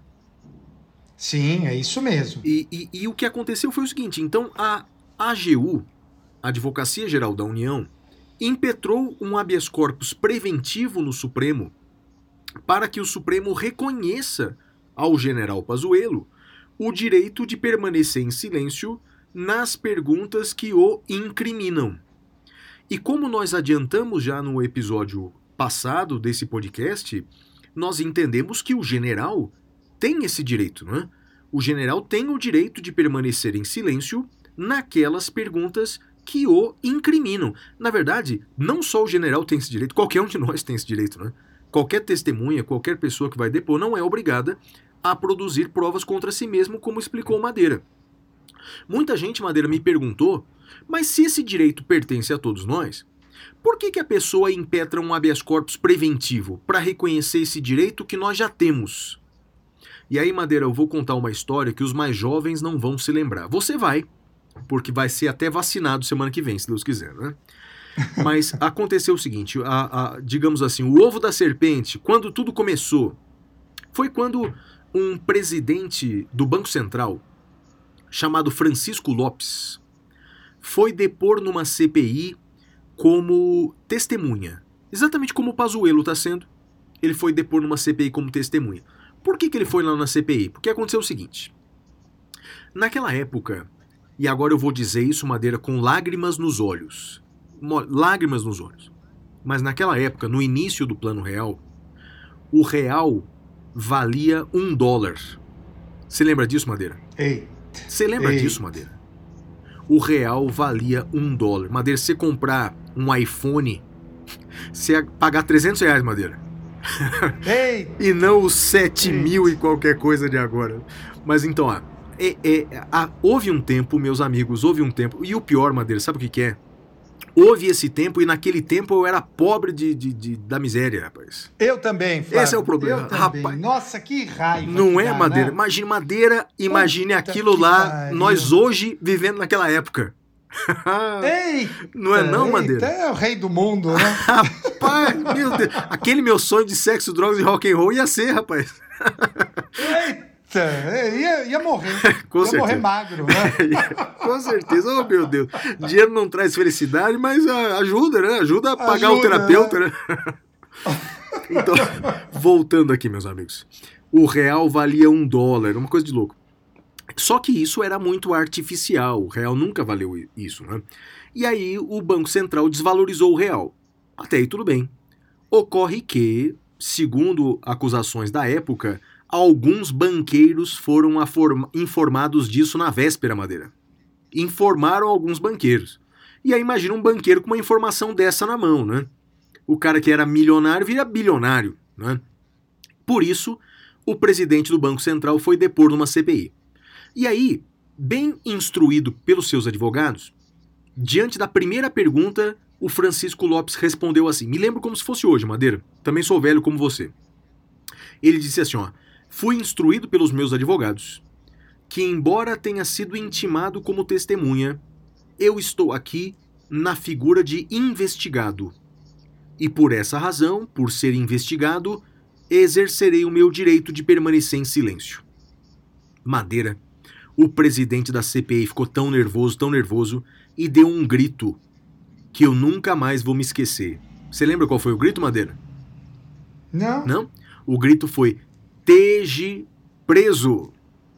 Teje. Sério? É. Ou você não lembra, cara? Não lembro. Ah, eu lembro que tem muito a ver com a minha matéria, né? Quando eu dou aula de CPI, eu me lembro disso, né? Então, é, Teje preso. Deu voz de prisão em flagrante é, por falso testemunho, por calar a verdade. Meus amigos, isso faz uns 20 anos ou mais. Desde então, desde então, qualquer pessoa que vai depor numa CPI tem medo de usar a mesma estratégia do Francisco Lopes e impetra um habeas corpus preventivo, como fez Sim. o general Pazuello. Ele fez certinho, né?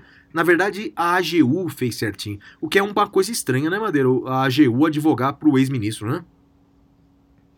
Então, vamos, vamos deixar isso por último, porque tem um outro ponto que eu quero falar ainda da questão de, de, de direito processual penal, Flávio. Beleza. Então, meus amigos, então o, o, o Pazuello impetrou um habeas corpus preventivo, com razão, né? É, como muitos outros já fizeram, para reconhecer o direito dele de permanecer em silêncio. Eu confesso que eu faria um pedido maior se fosse a Advocacia Geral da União. Eu pediria que reconhecesse ele como uma figura, um papel de investigado e desse a ele o direito de não comparecer. Porque, Madeira, vai ser constrangedor ele ficar ali ouvindo perguntas e mais perguntas e mais perguntas e dizendo: vou permanecer em silêncio. E isso vai ser ruim para a imagem dele. Eu sei, a imagem dele não é das melhores hoje em dia, eu sei. né? Mas vai ser ruim. Aquilo, aquilo nas redes sociais vai ficar repetindo: ó, vou permanecer em silêncio, vou permanecer em silêncio. Então, se eu fosse a AGU, faria um pedido melhor. Né? É, pediria que reconhecessem o Pazuello como investigado, é, faticamente, mesmo não declarado dessa forma, e que desse a ele o direito de não comparecer. E caso fosse obrigado a comparecer, que permaneça é, em silêncio, sobretudo naquelas é, respostas que o incriminem. Concorda comigo, Madeira? Concordo, concordo. Você até falou isso no episódio passado, Foi. né? O, o que me assusta, me assusta não, mas me surpreende é a AGU não fazer esse pedido, né? É, dizem, Madeira, é, é, existem muitas é, versões, né? Mas dizem que talvez seja interesse da União né, usar o general como boi de piranha, né? Então talvez forçá-lo a ir à CPI ou, ou não pedir que ele se ausente vai deixar ele em maus lençóis, né? A imagem dele, general, vai se desgastar enquanto isso preservaria do governo federal. Não sei se é por aí. Não sei por que a AGU não fez esse pedido, porque basta conhecer a jurisprudência do Supremo para perceber que investigados não têm o dever de comparecer. Não sei por que a AGU não fez esse pedido. Não sei se é fogo É, amigo. também, também não entendi. Não sei se é fogo Tá, pode, pode amigo. ser. Não, pode ser estratégia política também, né, Flávio? A É. gente não, não pode presumir que eles não saibam, né? É, é, se- não sei se foi o, o AGU que fez esse pedido, parece que foi. Ele mostrou que tem algumas deficiências é, jurídicas ali, né? Po- pode ser algum problema de falta de atualização mesmo. Não sei. Isso é só conjectura. É, Isso eu não é. sei. Agora, Qual é o ponto? tem- o que, tem que você ia outro- falar, acrescentar aí processualmente? Muita gente me disse o seguinte: não, mas professor, ele foi convocado como testemunha, então ele não pode fazer isso. Olha, acho que vale aqui um, um alerta, né? Se eu, se eu te der um, um bombom sonho de valsa, ei, beleza, hein? Hein? Só que em vez de dentro da, da embalagem tiver uma pedra, é uma pedra que você está recebendo. Não importa que a, a embalagem seja de sonho de valsa. E por que, que eu estou dizendo isso? Porque, embora formalmente ele tenha sido convocado como testemunha, do ponto de vista material, ele é investigado, tem até inquérito contra ele. Então, me parece, Flávio, que é importante ter isso muito claro. Não importa muito a embalagem, o rótulo, o instrumento, a forma pela qual ele foi intimado. O que nós devemos saber é o conteúdo. Se um suspeito, vamos pegar aquele caso horrível do, do, do garoto Henry, né? se o, o vereador lá fosse intimado para depor como testemunha, não, não importa a intimação, porque testemunha ele não é. Ele é efetivamente um investigado. E a gente não pode esquecer disso, Flávio. Concordo com você, Madeira. E aí, fazendo ah, aquela expressão que eu costumo usar, né?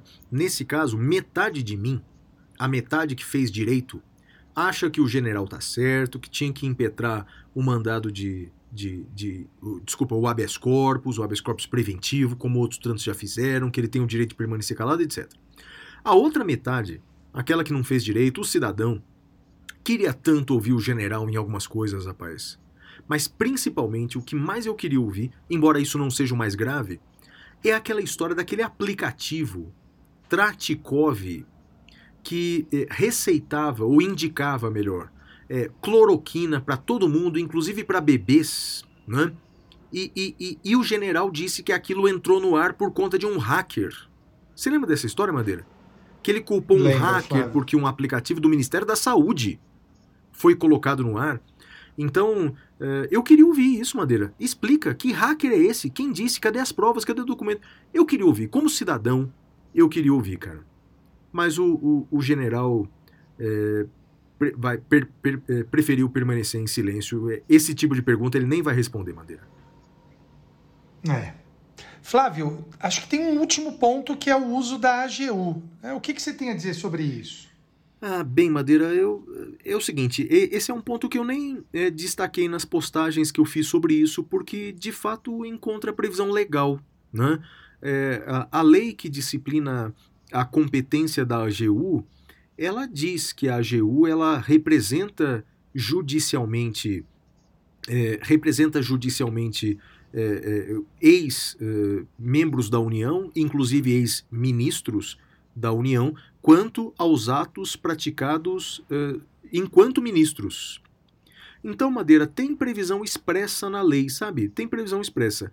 Eu entendo que fizeram uma interpretação meio que elástica da lei, porque essa assessoria jurídica toda que fizeram, porque ele está sendo apenas. Ele foi intimado como uma testemunha, no máximo ele é um investigado numa CPI.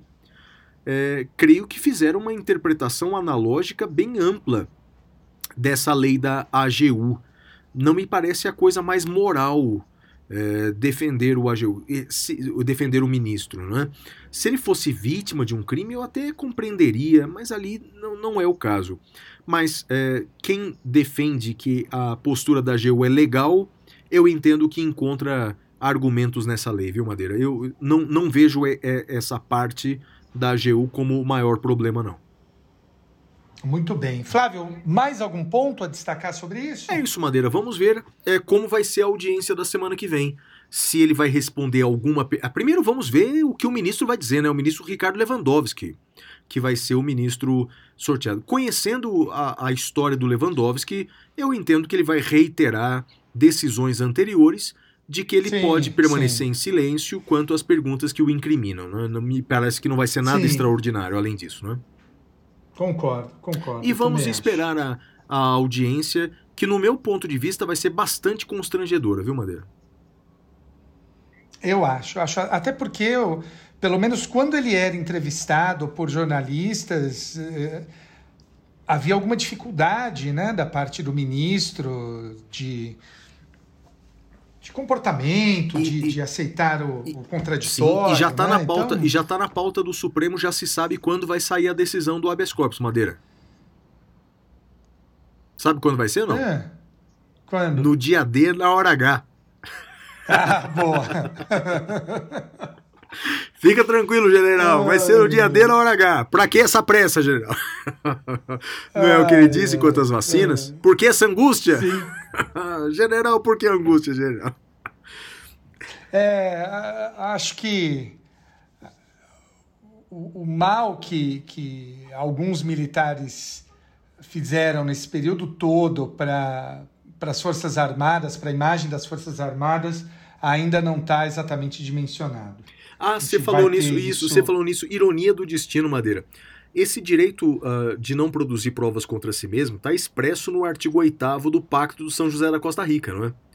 E Sim, os sim, generais tá no sim. Brasil, os generais no Brasil, os militares, durante o, o governo militar, se recusaram a incorporar no Brasil o Pacto de São José da Costa Rica. Ficou 20 anos, mais ou menos, sem o Pacto de São José ser incorporado no direito brasileiro.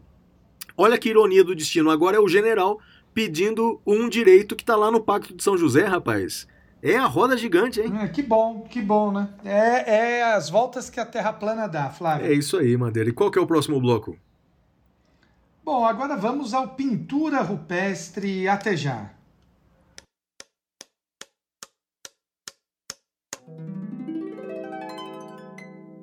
Pintura rupestre.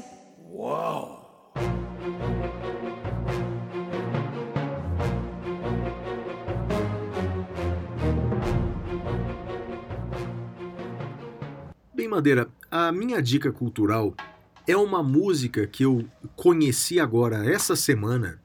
Eu confesso que eu não conhecia, mas daquele grupo português que eu gosto muito, que é o Chutos e Pontapés. Ô, ô Madeira, eu não sei se você é assim também, mas eh, em alguns grupos eu não conheço a obra inteira e de vez em quando eu me surpreendo com novas descobertas. Você é assim também ou não? Claro, claro, é legal evidente. isso, né? E aí, É muito legal. e aí eu conheci uma música, Madeira, vale a pena, é, recomendo colocar aí nas, na- na- na- no- nos serviços de streaming como Spotify, etc. A música chama Pequeno Pormenor. Primeiro que o nome achei bonito. Pequeno Pormenor. Fala, fala sobre as pequenas coisas da vida, Madeira. Eu vou ler um trechinho, pode ser? Olha que legal lá, a mensagem, ó. Pequenas coisas que faltam na vida tornam as grandes incompletas. Pequenas coisas fazem parte. Não te esqueças. A grande ponte para lado nenhum fica distante da pequena estrada. E se tudo é um todo, e o todo é o que importa, não ponhas de lado aquilo que falta. Ou seja, Madeira, é, na, na vida a gente acaba se preocupando tanto com as coisas importantes, com as metas importantes, com os objetivos importantes, e a gente acaba esquecendo das pequenas coisas, dos pequenos detalhes. E como a música começa, não é? Pequenas coisas que faltam na vida tornam as grandes incompletas. Que mensagem maravilhosa desse grupo do qual sou fã. Ainda vou fazer uma tatuagem com uma frase deles chutos e pontapés, e chutos em, em Portugal se escreve com X, então chutos e pontapés, né? A música Pequeno Pormenor. E a sua dica, Madeira? Bom, a minha dica é um livro que eu terminei de ler essa semana. Você sabe que eu leio vários livros ao mesmo tempo, né? Ah, o livro que eu terminei essa semana se chama Dhammapada, O Caminho do Dharma, conforme nos ditou Buda. É um livro sagrado do budismo e é um livro muito interessante. E também vou me permitir aqui, Flávio, ler um trechinho de um capítulo. O capítulo se chama O Tolo. E aí, é, o trecho diz o seguinte: um tolo que reconhece a própria tolice é, ao menos neste conhecimento, parcialmente sábio. Mas um tolo que se julga sábio, este é inteiramente tolo. Ainda que um tolo conviva com um sábio durante toda a sua vida, ele perceberá da verdade o mesmo tanto que uma colher saboreia o gosto da sopa. Olha que, que interessante, Rapaz, né? Então que eu frase legal. muito legal, né? É. Muito legal.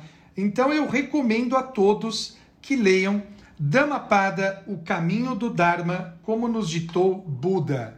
E aí eu queria dizer, Madeira, primeiro que eu achei a sua dica sensacional, e por você indicá-la e por eu concordar, eu queria determinar que, portanto, perdemos totalmente a mínima chance que tínhamos de concorrer à próxima vaga no STF, né?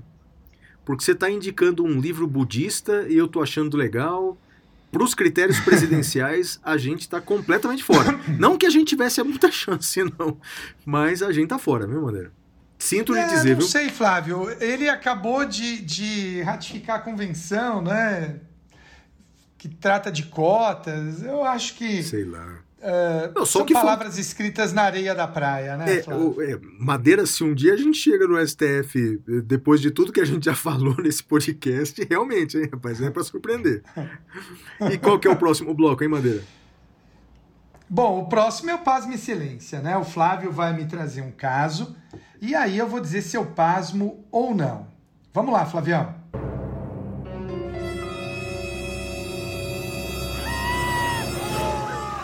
Pasme, excelência.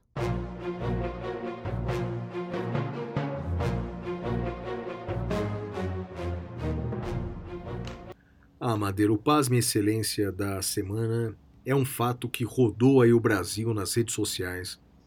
Um advogado, em pleno tribunal do júri no estado do Paraná, um júri versando sobre o homicídio, o marido teria matado a, ex- a esposa. Bem, durante os debates orais ali, o advogado agrediu a sua colega advogada com força, com rispidez, com violência, para tentar aí provar a sua tese eh, daquela violência doméstica que não causaria a morte.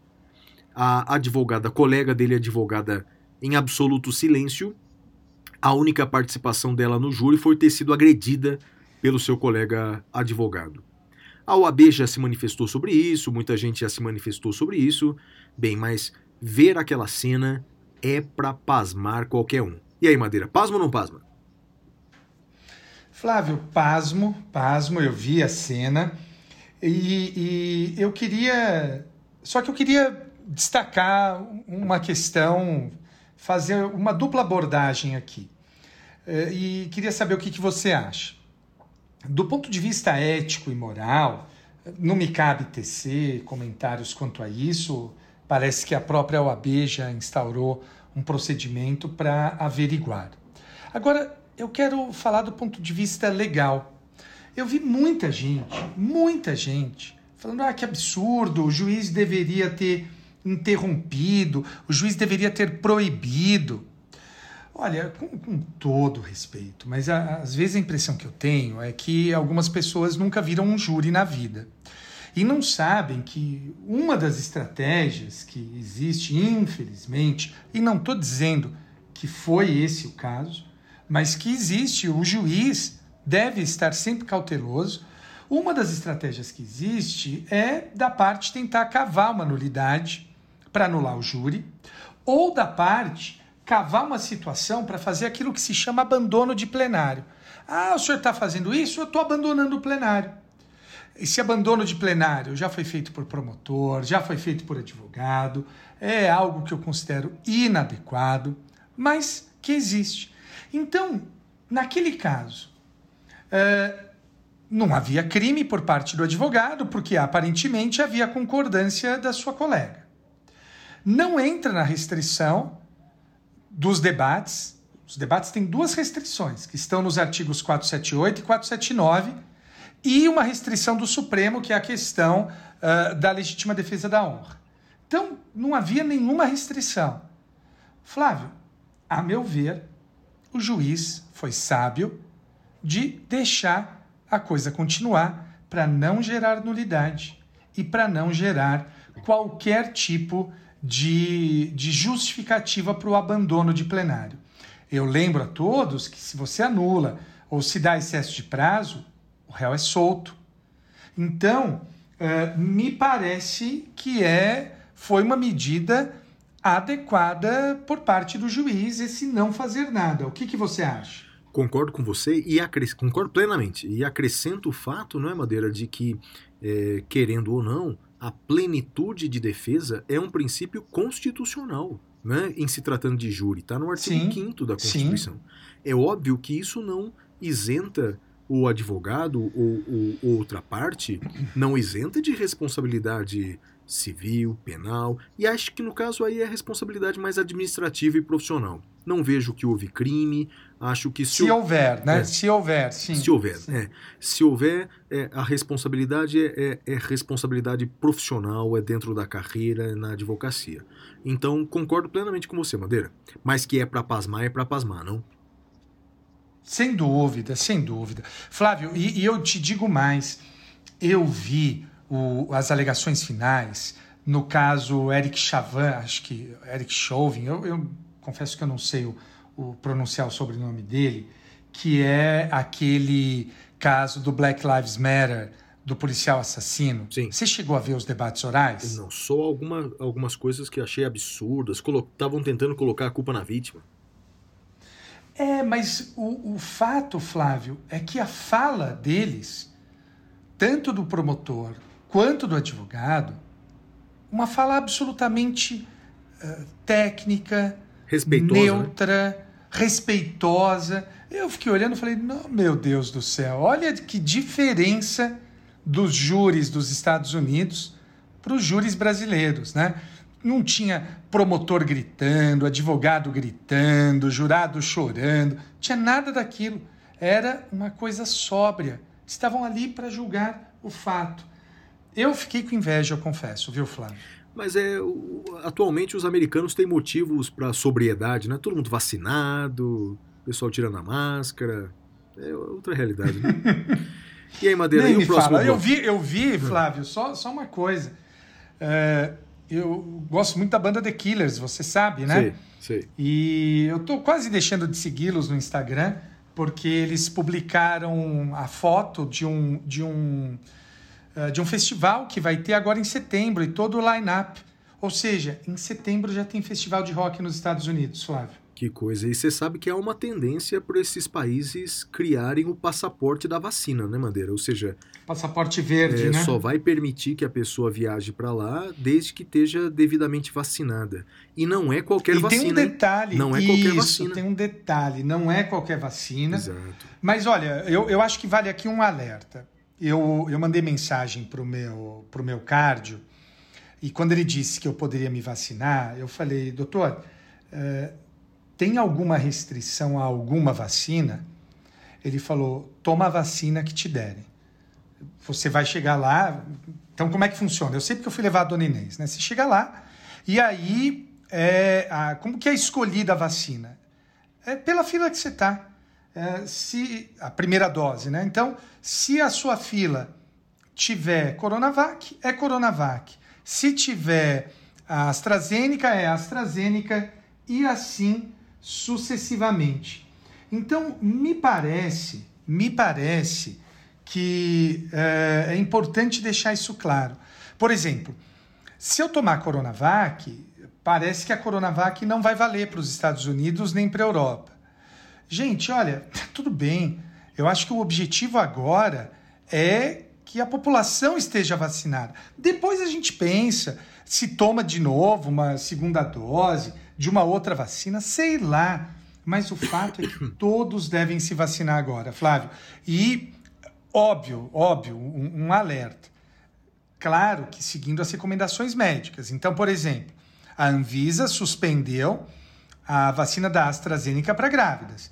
Evidentemente, se a ouvinte que, me, que nos ouve agora é ah, está nessa condição, é grávida, vai seguir a recomendação da Anvisa, evidentemente. Né? Então, é, é importante deixar isso claro, Flávio. É isso aí, Madeira. Perfeito. É, dica de saúde pública aí. Recomendo, assino embaixo tudo que você falou. E qual que é o próximo bloco, aí, Madeira? O próximo bloco, nós vamos falar agora, é o prêmio Capitão Caverna. Até já. É a hora do prêmio Capitão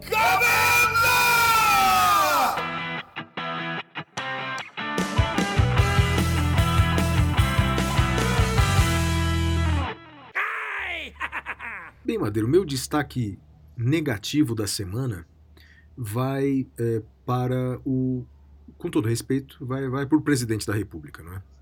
Que recebeu, segundo prova documental que essa semana foi disponibilizada, recebeu um pedido de venda da vacina da Pfizer no ano passado e o governo federal ficou dois meses sem responder. Bem, primeiro, nós estamos falando da Pfizer, uma das maiores, maiores farmacêuticas do mundo. Para os meus colegas aí do sexo masculino, saibam que a Pfizer é quem inventou o Viagra. Ela pode salvar a sua vida, se não a sua vida, a sua felicidade.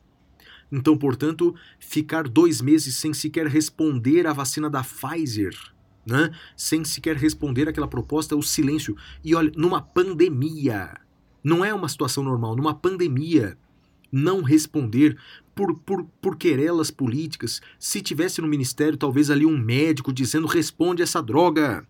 Mas tínhamos ali um general que entende de medicina tanto quanto eu. Então, olha, e agora vem aí com essa, essa, essas desculpas de que nós não respondemos porque a cláusula era isso, porque a cláusula era aquilo, por causa da Anvisa, etc. Mentira! Mentira. É, veja, a gente tem que ser, ter um, hombridade. Assuma, assuma, como se diz na gíria, assuma sua bronca. Né? Então, por esse silêncio de dois meses, que retardaram em alguns meses a vinda da vacina do Brasil, isso impactou em algumas vidas. Quantas? Eu não sei. Quantas pessoas estariam vivas? Eu não sei, né? E nunca saberemos. Mas isso impactou na vida. E quem salva uma vida, salva a humanidade. Já diria lá o, o Torá. Então, minha dica cultural vai para você, o presidente da República. E a sua e a dica cultural, não, minha, meu destaque negativo. E o seu destaque negativo, Madeira? Ah, Flávio, eu fiquei tão triste, mas tão triste. Uh, pessoas que. Porque o leigo, eu, eu sou super condescendente com o leigo. O leigo não tem obrigação de saber direito. E então o leigo falar, aspas, uma bobagem uh, em sede de direito, para mim tá tudo bem. Ele é leigo, ele não tem obrigação de saber. Agora, eu vi pessoas, Flávio, no Twitter, uh, que é, é, é, é, o oposto do lavajatismo, né? Enquanto eu vi, na, no auge da Lava Jato, professores jogando fora o seu conhecimento para justificar os absurdos da Lava Jato, eu vi no Twitter professores jogando fora o seu conhecimento para dizer que o, o, o, general Pazuello deveria depor, sugerindo estratégias. Então, assim, o fato, Flávio, é que nós não devemos jamais abrir mão do nosso conhecimento jurídico por ódio ou amor a político.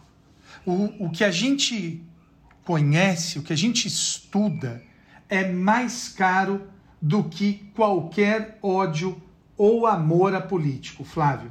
Então, fiquei muito triste e esse é o meu destaque negativo, Flávio.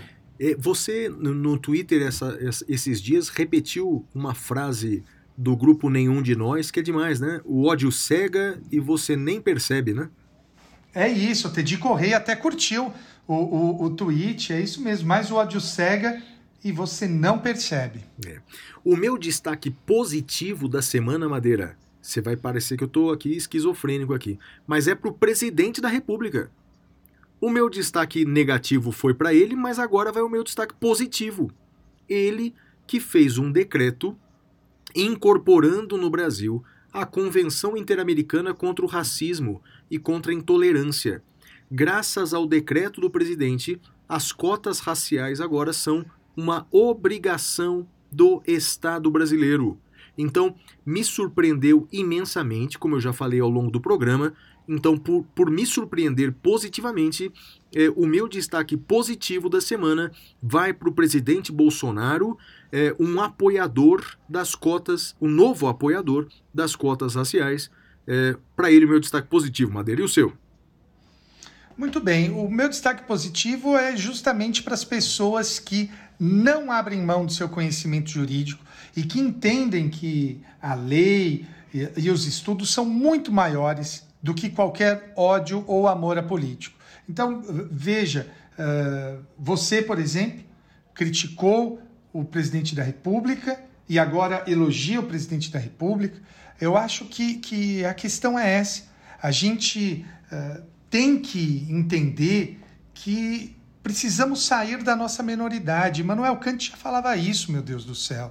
O homem precisa sair da sua menoridade. É o texto Was ist Aufklärung, o que é o esclarecimento, ou alguns traduzem por o que é o iluminismo. As versões em inglês são uh, What is Enlightenment, traduzem por iluminismo, mas eu acho que Aufklärung, uh, acho que a tradução melhor é esclarecimento mesmo. Então, a gente precisa sair da nossa menoridade.